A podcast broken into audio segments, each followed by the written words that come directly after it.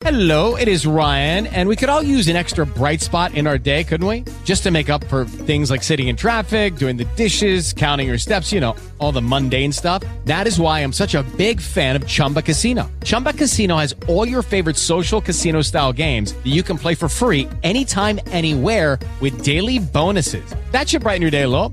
Actually, a lot. So sign up now at chumbacasino.com. That's chumbacasino.com. No purchase necessary. BGW. Void were prohibited by law. See terms and conditions. 18 plus. With the Lucky Land slots, you can get lucky just about anywhere. This is your captain speaking. Uh, we've got clear runway and the weather's fine, but we're just going to circle up here a while and uh, get lucky. No, no, nothing like that. It's just these cash prizes add up quick. So I suggest you sit back, keep your tray table upright, and start getting lucky. Play for free at LuckyLandSlots.com. Are you feeling lucky? No purchase necessary. Void where prohibited by law. 18 plus terms and conditions apply. See website for details. Ladies and gentlemen, greetings to you all. This December, My name is Willy Wonka. Timothy Chalamet stars as Wonka. He's good. Too good. So get ready Prepare to be amazed. and step into a world of pure imagination. Every good thing in this world started with a dream. Wonka. In cinemas now. Book tickets. Rated PG. Son las 4 o las 3 en Canarias. Más de dos Estados miembros de la Organización Mundial de la Salud han firmado un borrador en el que piden a Israel que respete el derecho internacional que le obliga a proteger a los trabajadores humanitarios en Gaza. El texto, apoyado por Egipto, Qatar e Irak, entre otros países, subraya que la situación en la franja se está volviendo más horrible según pasan los días. Precisamente allí, en el campo de Jabalia, al norte de Gaza,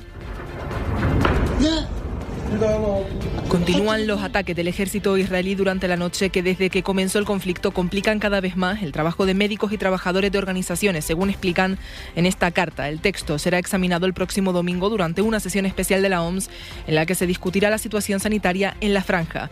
Y en Francia, la ultraderechista Marine Le Pen se sentará en el banquillo después de haber sido acusada de malversar con fondos públicos europeos. Le Pen irá a juicio en 2024 junto a otras 26 personas después de que la Fiscalía de París haya sospechado que la formación Agrupación Nacional habría hecho un uso indebido de esos fondos entre 2004 y 2016. Corresponsal en Francia, Vicente Batalla. La primera parte del juicio se celebrará en marzo en plena antesala de las elecciones europeas, donde el partido de Marine Le Pen encabeza las encuestas con su candidato Jordan Bardella.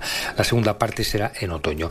Los dos magistrados financieros de instrucción acusan a la formación ultraderechista de haber desviado el dinero destinado a los asistentes parlamentarios de sus eurodiputados desde 2004 a 2016. El sistema se habría iniciado en la época de Jean-Marie Le Pen como líder y habría continuado cuando su hija Marine tomó el relevo ahora con el nombre de Reagrupación Nacional.